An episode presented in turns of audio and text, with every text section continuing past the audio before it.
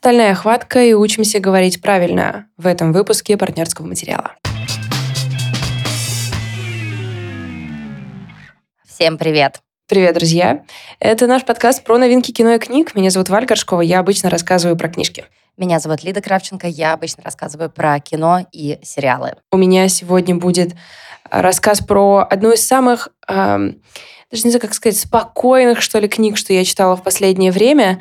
А, я, честно скажу, часть из этого сборника я проспала, но это совершенно не говорит о нем ничего плохого. Наоборот, буду э, очень-очень сильно рекомендовать Хиллари Мантел.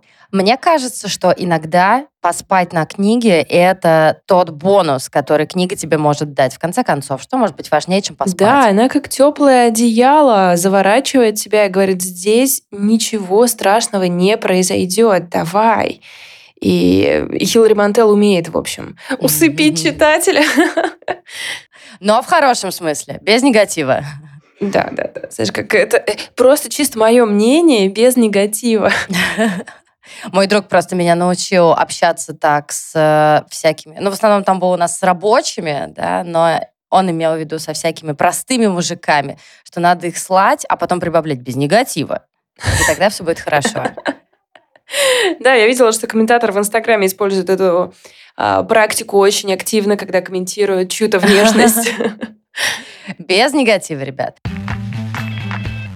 У нас сегодня будет много, мне кажется, разговоров чужой внешности, но дело просто в том, что фильм, который я э, буду обозревать, называется «Стальная хватка». Это спортивная драмеди Шона Дуркина, и там просто много мужских тел, поэтому нам с тобой придется это пообсуждать. Готова ли ты к этому?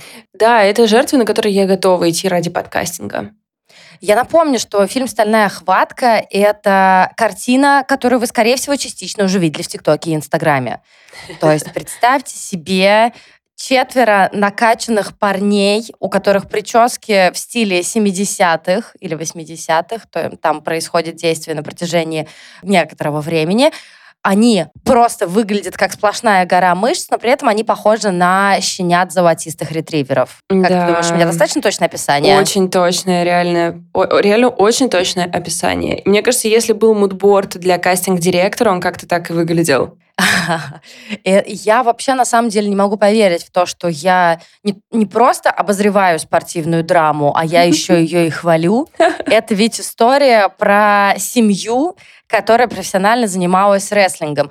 И для американцев это вообще-то культовая история. Я вот про нее ничего не знала, и во многом поэтому меня ждал ряд сюрпризов, связанных с поворотами сюжета.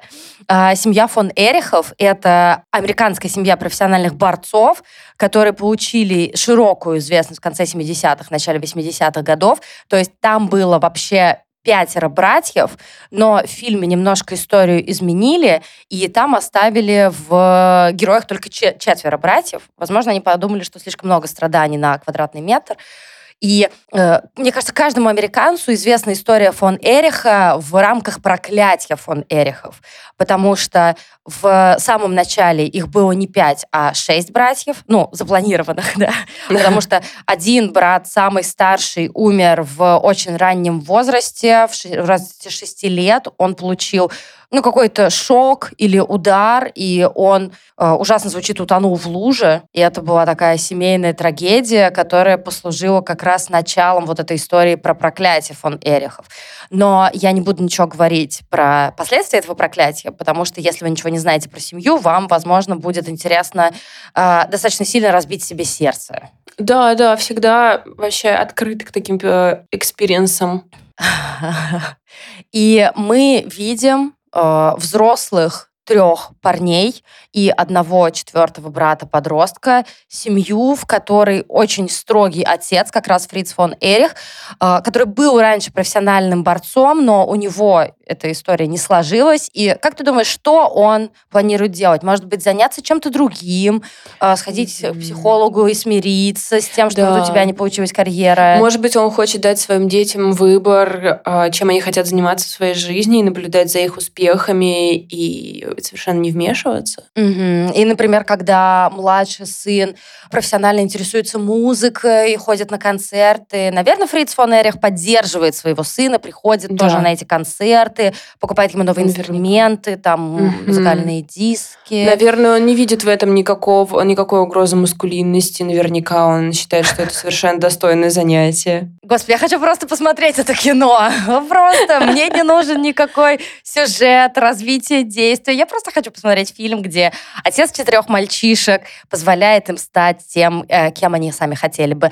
Но Трое из четырех сыновей уже являются профессиональными спортсменами. Один из братьев претендует на то, чтобы поехать на Олимпийские игры. Другой брат успешно выступает в качестве рестлера. Э, Третий брат Дэвид готовится к тому, чтобы начать выступать уже очень активно. И младший Майк э, пока что увлекается музыкой, но отец уже третирует его каждый обед, щупая его мускулы и говоря что-то в духе «Ну, тебе надо подкачаться, чувак». Ну, ты помнишь, что тебе вообще-то еще предстоит заниматься профессиональным спортом. И несмотря на то, что ребята выглядят одновременно как э, древнеримские гладиаторы и, как я уже сказала, щенята, они в целом считают, что все идет как есть. То есть авторитет отца настолько непоколебим, что, несмотря на какие-то трагедии, которые в будущем произойдут, ребята продолжают, продолжают, продолжают идти не просто в профессиональный спорт, а в профессиональный рестлинг.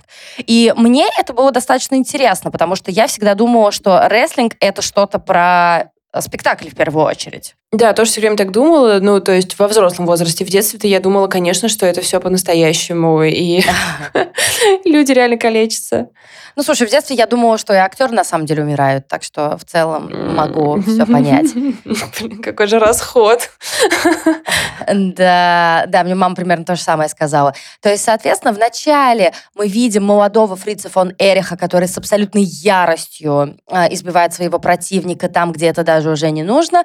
Проходит какое-то время, и уже его сыновья стали вот этой грудой мышц, и мы видим Зака Эфрона, который просыпается, у него просто каждая мышца напряжена, такое очень-очень рельефное тело, но при этом это так сочетается с его каким-то грустным, совершенно трогательным взглядом, вот с этими его голубыми глазами. И так и будет на протяжении всего времени. Герой Зака Эфрона, это, по сути, наш главный герой, а, это то самое очень простое, очень понятное сочетание такой прямо мускулинности, мускулинности, но при этом он говорит, ну, вы знаете, мне особо даже и не нравится рестлинг. Мне просто нравится проводить время с моими братьями.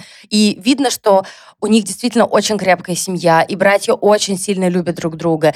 Но, естественно, дальше произойдет большое количество трагедий, и я должна сказать, что эти трагедии будут совершенно душераздирающими, но при этом с точки зрения съемки нас как будто, знаешь, не тыкают в этом, в это лицом.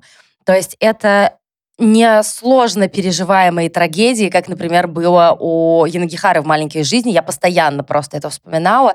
Ну вот, потому что то же самое, знаешь, тот же самый уровень э, драмы на Мгм, квадратный метр. Если первая половина фильма «Стальная хватка» дает нам много, я бы сказала, приятных эмоций, да, приятно видеть семью, которая объединена одним делом, в котором, несмотря на то, что есть какая-то конкуренция между братьями, скорее гораздо больше поддержки какой-то и любви. Но во второй половине начинаются драмы, трагедии одна за другой. И, э, конечно, это очень печально, особенно для тех, кто не знает про семью фон Эрихов и что с ними дальше случится. Но при этом, насколько это снято нежно, как-то даже, знаешь, очень много солнца, очень много зелени, очень много тела. Мгм. И меня это совершенно подкупило, несмотря на то, что я ходила смотреть фильм с друзьями, многим из которых фильм не понравился. Им показалось, что он слишком медленный, что там слишком много чего-то комичного, хотя комично не предполагалось. Ну, то есть, знаешь, там вот эти вот их э, смешные блестящие трусы, в которых они выступают, розовые халаты какие-то, очень много перьев, очень много блесток. Мне, наоборот, показалось, что в этом есть какая-то нежность, то, насколько это желание быть мужиком, и там, естественно, все время фраза «настоящий мужик то», «настоящий мужик все», то, насколько это, ну, как-то очень приземленно, очень близко к земле в том плане, что все их вот эти перья, блестки, это что-то, знаешь, что-то павлинье, что-то есть в этом очень примитивное в исконном смысле этого слова. Круто. Поэтому я я испытывала скорее какое-то такое очень-очень щемящее чувство, когда я на все это смотрела. Непонятно, как Шон Дуркин вообще снял фильм про рестлинг с огромной нежностью. Ну, вообще, как, вообще, как будто бы, возможно? Э, я сейчас думаю, что если это такая очень известная история, она могла быть снята как бы и раньше, и наверняка кто-то хотел ее как бы и думал экранизировать раньше. И остается, получается, только порадоваться, что э, ее экранизация пришлась на время, когда мы можем как бы э, разные тона и подтона добавить в такую да. историю, а, потому что очень легко представить, как это было бы просто спортивной драмой про тысяч-тысяч-тысяч. Да, да, да, да, да. А это при этом такая драмеди. Mm. И там действительно, как мне кажется, есть много нежно-комичного. То есть наша цель не как-то злобно похохотать, мол, посмотрите на этих мужиков, которые непонятно ради чего качаются, у которых непонятные ценности. Отец все время говорит о том, что вы должны получить золотой пояс всемирного чемпиона по версии, там дальше идут какие-то аббревиатуры. Э, мы видим, что это важно для них, мы понимаем, почему для них это важно, потому что это одобрение, наконец-то, отца. Отец им говорит вещи в духе, должны быть самыми лучшими, абсолютно лучшими всегда и во всем. Я такая, ух, это пахнет большим количеством травм. Что мне особенно понравилось, это каст, который как будто идеально подобран. Я уже говорила в дайджесте, что отца сыграл Холт Маккэллани, это исполнитель одного из главных героев в нашем любимом сериале «Майнхантер». И то, как Маккэллани исполнил вот этого деспотичного отца, но при этом, который старается быть внимательным к каждому, да, то есть одному из сыновей выпадает возможность, там, допустим, поехать в Японию, поехать в мировое турне, и он пытается найти для каждого какие-то слова. Мы понимаем, что он не абсолютный злодей, что он в этой обсессии.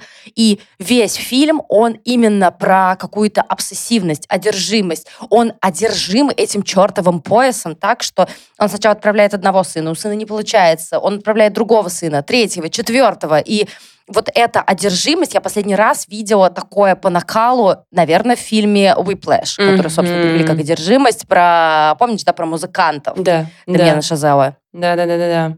Мне кажется, это очень вообще интересная для исследования штука, потому что очень она такая, ну, как бы это не так часто встречается, и при этом а, мы, наверное, можем иногда видеть, что у каких-то людей, которые по-настоящему какие-то крутые вещи сделали, а, она есть, но мы, возможно, не воспринимаем ее как что-то опасное, а скорее как часть таланта, как еще что-то. И вот это очень интересное вообще исследование феномена. То есть ты ради этой одержимости я это вижу, как, знаешь, как такая огромная, какие-то огромные ненасытные жернова, mm. куда ты бросаешь сначала себя и свое здоровье, потом ты бросаешь туда свой брак, потом своих детей, одного за другим, одного за другим. И ты действительно не понимаешь, что ты делаешь не так. Казалось бы, у тебя есть благая цель. Mm. Э, спорт — это что-то, ну, знаешь, такое возвышенное, да. благородное, ради этого ты продолжаешь, продолжаешь, продолжаешь. И история отца, конечно, тоже очень интересна, но в основном фокусе у нас все-таки Зак Эфрон, вот эти его, вот этот его такой влажный, всегда немножечко как будто грустный взгляд, mm-hmm. это его растерянность. Они все такие, знаешь, несмотря на то, что они выглядят как э, просто гора напряженных мышц, мускулов, вот это вот, знаешь, большая накачанная грудь, огромная спина, ноги, на которых нету ни какого-то даже миллиграмма жира. И при этом совершенно детский какой-то подход к миру. Главный авторитет — это папа. Нужно ходить в церковь. К нему подкатывает девушка, он просто не понимает, что с этим делать, потому что у него никогда не было времени на девушек, несмотря на то, что, ну, очевидно, что он очень красивый мужчина.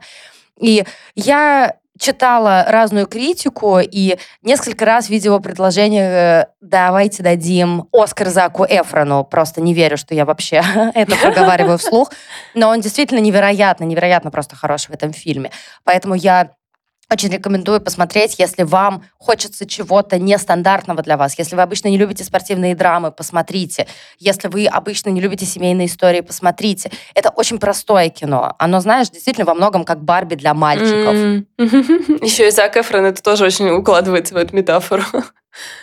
Да, да, да, это такая поп-культурная э, личность, как будто что-то там связанное с каналом Дисней, да, и вот тут он отыгрывает, отыгрывает свой, как мне кажется, лучший перформанс. Посмотрите, вы просто получите необычные ощущения. Это необычная семейная история, это необычная спортивная трагедия, это какая-то вещь, во-первых, со вкусом, потому что, ну, действительно, художники по костюмам э, и декораторы поработали отменно. Мы попадаем, окунаемся полностью в ту эпоху, начиная от того, как они выглядят, эти их прически, и заканчивая, как, например, обставленных дом. Я получила огромное удовольствие. Это были два часа, ну, хоть и слезы, конечно, я тут mm-hmm. ничего не буду говорить, но при этом удовольствие с точки зрения кино, поэтому «Стальную хватку» я очень рекомендую посмотреть, изучить, составить какое-то мнение, ну, а потом прийти обсуждать к нам в комментарии или в чат для патронов. Слушай, а как ты думаешь, это способно перезапустить э, карьеру Зака Эфрона? Потому что э, для Джереми Уайта, очевидно, он, конечно, взял все из того, что подготовился к этой роли. Э, его, я даже не знаю, что войдет в историю, «Железная хватка» или его реклама для Кельвин Кляйна. То есть, ну, то есть что-то из этого. Он явно такой, так, у меня есть э, э, три недели, пока это тело не сдулось, давайте что-нибудь снимем.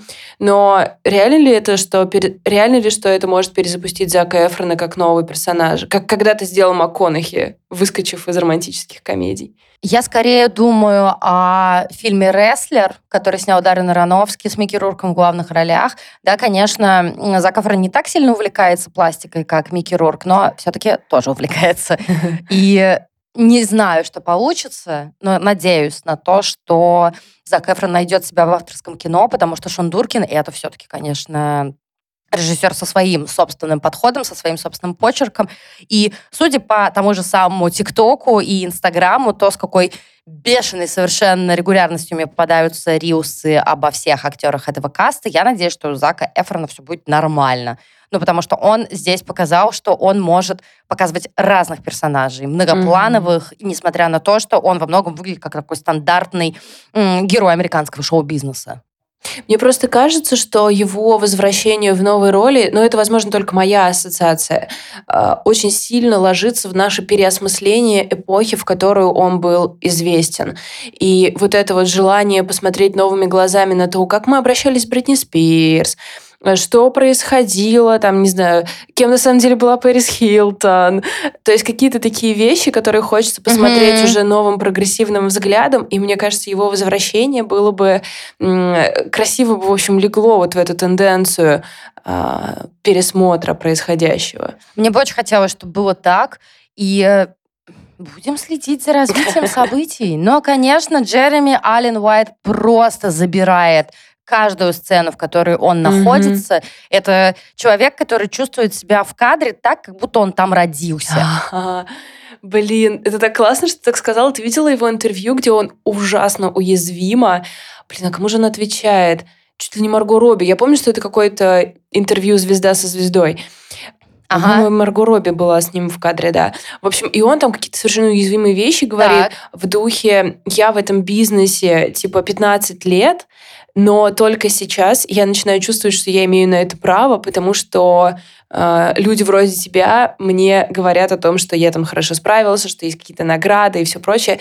И он там говорит в духе так грустно, что мне нужно такое очевидное одобрение, чтобы хорошо чувствовать себя в своей работе. Представляешь? Прямо так? Это да, что да, за да. высокий уровень рефлексии? Вау, он стал только что на тысячу баллов сексуальнее, согласись. Согласна. Я боюсь, конечно, я сильно переврала цитату, но дух ее был такой. И вот эта уязвимость очень меня подкупила, конечно.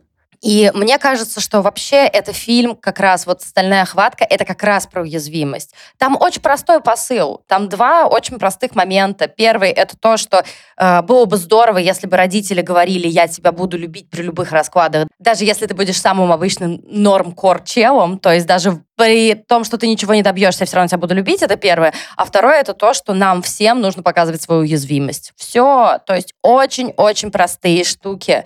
Э, которые, как мне кажется, от того не перестают быть максимально важными. Так что я вам рекомендую посмотреть просто хорошую драмеди. Не думайте о том, что тут упор на спорт. Нет, даже если нам показывают огромное количество сцен с рингом, с мышцами и со всем прочим, посмотрите на это как на кинематографическую возможность, как на возможность снять человека и человеческое тело под новым углом. Это же тоже визуальное повествование. Короче говоря, я ужасно довольна фильмом «Стальная хватка».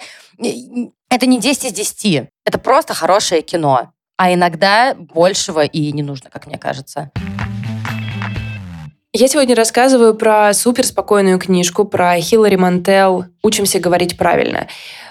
Хиллари Мантел умерла в прошлом году, и это была, это была, конечно, огромная потеря. Мы знаем ее как э, писательницу, которая создала просто эпос, эпик, огромную историю про древнюю Англию. И, если честно, то есть там огромные э, волчьи залы и следующие за ней книжки, это толстенные просто тома. Она за каждую получала там э, букеров, э, этих... Э, какая там вторая эта премия? Хьюга, наверное, да? Ну, в общем, в общем, что могла, да, за каждую. То есть, это, по-моему, по-моему, это прецедент, когда ты за каждую книгу серии получаешь премии. Ну, то есть и тот факт, что это... Когда я открывала «Волчий зал», я думала, боже, ну невозможно, чтобы это было так увлекательно, как говорят. И тем не менее, это действительно Пейдж Тернер. Э, хотя это абсолютно какие-то древние, скучные, казалось бы, вещи. И ее умение писать, ну, как бы это, не знаю, просто не звучало, это то, что всегда отмечают, когда говорят о Хиллари Мантел. И у нее вообще довольно Моя мечта сейчас это прочитать ее мемуары, потому что в них она много пишет как раз про детство, про, про письмо само по себе и про ну, своего рода заточение э, в хронической болезни. Я думаю, что это та сторона ее, про которую я э, никогда не знала и не думала, если честно. То есть я всегда думала о ней как о создательнице вот этих томов, в то время как она, в общем-то, очень э, глубоко думала и смотрела на повседневные вещи, но я думаю, что это, собственно, одно без другого, конечно, не работает. Ты не можешь воссоздать э, древность без умения видеть мал- маленькие повседневные вещи, которые и создают такое живое повествование. Конечно. И в ее сборнике «Учимся говорить правильно», который вышел в Англии вообще в 2003 году, и она писала его там э, на протяжении вообще всей жизни, у нас вот вышел только что, потому что, видимо, как раз начали доиздавать все, что не издавалось. И это сборник ее рассказов о детстве. И это очень интересно, на самом деле, даже просто писательское упражнение. Мне кажется, для тех, кто пишет, это будет увлекательное чтение именно с точки зрения прозы, потому что она вначале говорит, что это все основано на ее реальной жизни и даже дает нам э, как бы небольшую хронологию того, как это происходило в реальности. Благодаря чему мы потом можем видеть, как в прозе можно работать над реальностью, изменяя ее, монтируя по-разному, а, немножко где-то меняя а, point of view, где-то меняя какую-то реальность, но при этом мы видим, что это один и тот же рассказ. И во всех этих рассказах у нас примерно одинаковый э, сюжет, ну не то что одинаковый сюжет, у нас одна и та же история, с разных сторон к ней а, подходит Мантел. То есть это ее взросление в Англии в 50-е, и у нее была довольно странная семейная ситуация при как бы живом... Ура!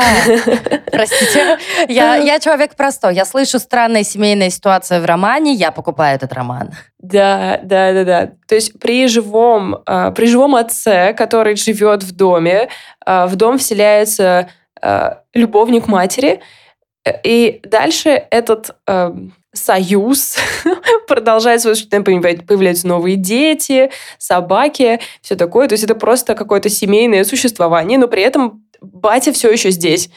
И это очень интересно, как Мантел рассказывает эту историю с точки зрения ребенка, глубоко никогда не погружается вообще в абсурдность и необычность этой ситуации. Она скорее видит реакцию внешнего мира на эту э, семейную обстановку, и подмечает какие-то э, странности и нарушения, которые этот эта организация привносит в ее жизнь, в жизнь ее семьи, но она никогда не останавливается вот на этом моменте, что вообще-то так обычно не делают. И это тоже очень интересный, а, как она это там называет, что-то вроде я так и сохранила на всю жизнь, а, это стремление видеть все уголком глаза. Вот правда, как будто бы мы видим все, что на периферии, но не видим вот саму вещь, само вот это основное. Это так интересно. И Наверное, именно с писательской точки зрения это очень увлекательная вещь. И она совершенно не спешит никуда. То есть если вам хочется прочесть что-то, во что вы можете упасть, и просто вот бултыхаться в этом свежем озере прозы, это вот оно. Это классическое письмо с очень таким богатым и неторопливым повествованием, в общем-то, чего я немножко отвыкла в последнее время, э, когда mm-hmm. мы можем просто там обсуждать, э, как выглядит собака на полторы страницы и, в общем, прекрасно себя чувствовать. И когда я сказала вначале, что я много что проспала, это связано исключительно просто с тем, что я уже не умею такое читать, и когда я перед сном открывала Хиллари Мантел, я просто такая, отлично, мы спим. Но мне очень все нравилось. И в финале, когда уже мы прочли все эти рассказы, и она причем там рассказывает, какой рассказ, как она писала, мне очень понравилось что-то в духе, там, вот этот рассказ я написала там, за один день его начало и конец, которые так и остались неизменными, и потом 10 лет ушло на то, чтобы написать середину. И я люблю, когда писатели нам приоткрывают Кайф. такую реальность. И в финале для меня это оказалось твистом, но я думаю, что это не твист на самом деле. Это скорее такое было для меня пробуждение, поэтому я хочу это процитировать. Это как будто бы немножко и про писательство, Давай. и немножко про то, как раз вот про этот взгляд уголком глаза, что действительно мы читаем все эти рассказы, и мы чувствуем, что нам что-то она не показывает, что там есть что-то, чего мы не видим, но это совершенно, это не то, но что это там... намеренно, да? Да, да, но и не то, что, знаешь, там разложены какие-то подсказки или что-то такое, просто это вайб такой. И вот она в конце пишет, уже как будто бы от себя. Иной раз натыкаешься на нечто такое, что и описать невозможно. Хотя уже ведь и написала все, что сумела придумать, и пора поставить в данной истории точку. Однако ты сознаешь, что технически твоя проза должного уровня все еще не достигла, и говоришь себе, что ж, прекрасно, зато я теперь, по крайней мере, знаю свой потолок. Мне очень просто еще понравилось, говорю в скобках, как просто Хиллари, блин, Мантел так уничижительно говорит про свою прозу, да. А, то есть судьба всех нас. Но не торопись, постарайся выбирать простые слова. И тут вдруг тебе становится ясно, что читатели, любые милосердные читатели, все это время остававшиеся с тобой, давно готовы услышать от тебя любые откровения, стать свидетелями сцен жестокости и сексуального насилия. Ну да, все это обычные элементы хоррора. Вот только у меня ужасы куда более расплывчатые, диффузные, и хотя их удушающие десницы держат меня за горло всю жизнь, и я сама до сих пор не знаю, как им, удаю... как им это удается и что они такое. И на этом она бросает микрофон и заканчивает книжку. Это очень красиво и так неожиданно, понимаешь? Неожиданно для меня, потому что ты, наверное, больше с ней знакома. А у меня с ней связано только одно воспоминание – мы еще во втором помещении нашей библиотеки в Нишполиграфе. Я готовлюсь к большому событию, которое у нас ежегодно проходит, которое называется «Щедрый книжный», где мы собираем книги, потом их продаем и отправляем в женскому кризисному центру деньги. Короче, неважно. И я настолько сильно задолбалась, я там что-то переугорела, и я думаю, возьму любую книжку.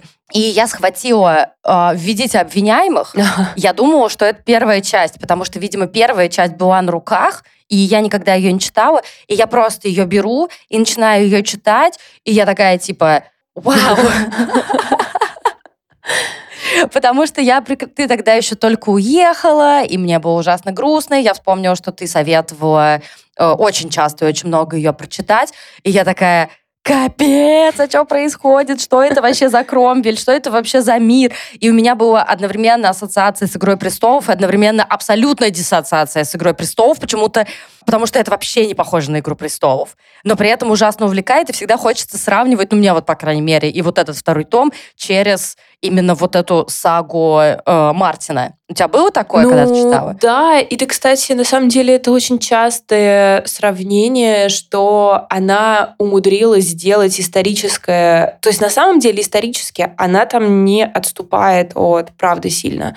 То есть она, конечно, многое допридумывает, потому что, естественно, это все были супер древние века, какие там, типа 14 век, ну то есть что-то такое.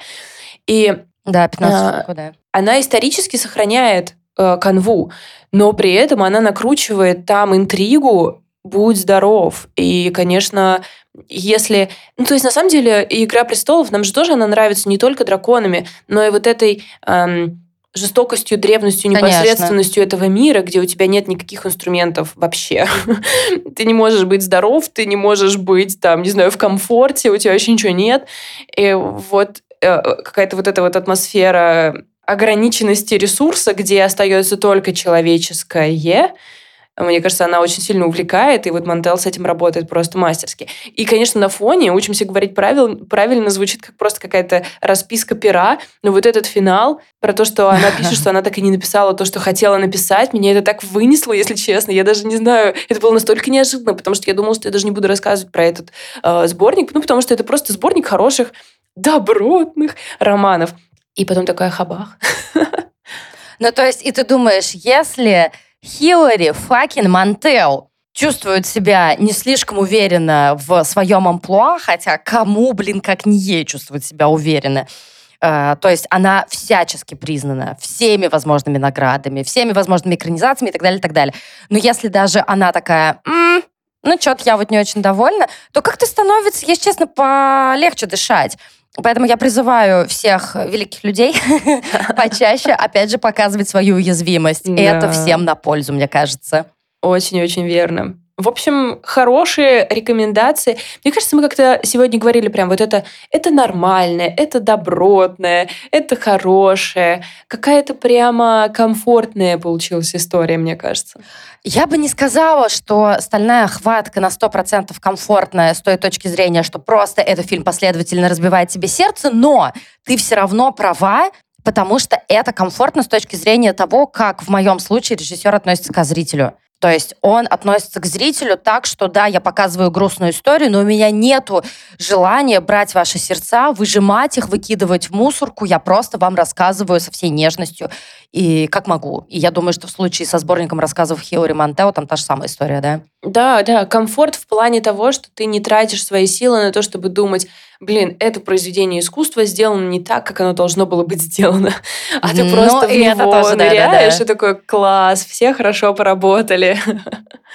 Да, да, и это, конечно, ужасно, ужасно радует. А, расскажите нам, какие последнее время фильмы, книги, сериалы вы смотрели, которые показались вам как раз вот именно с таким посылом, с таким ощущением.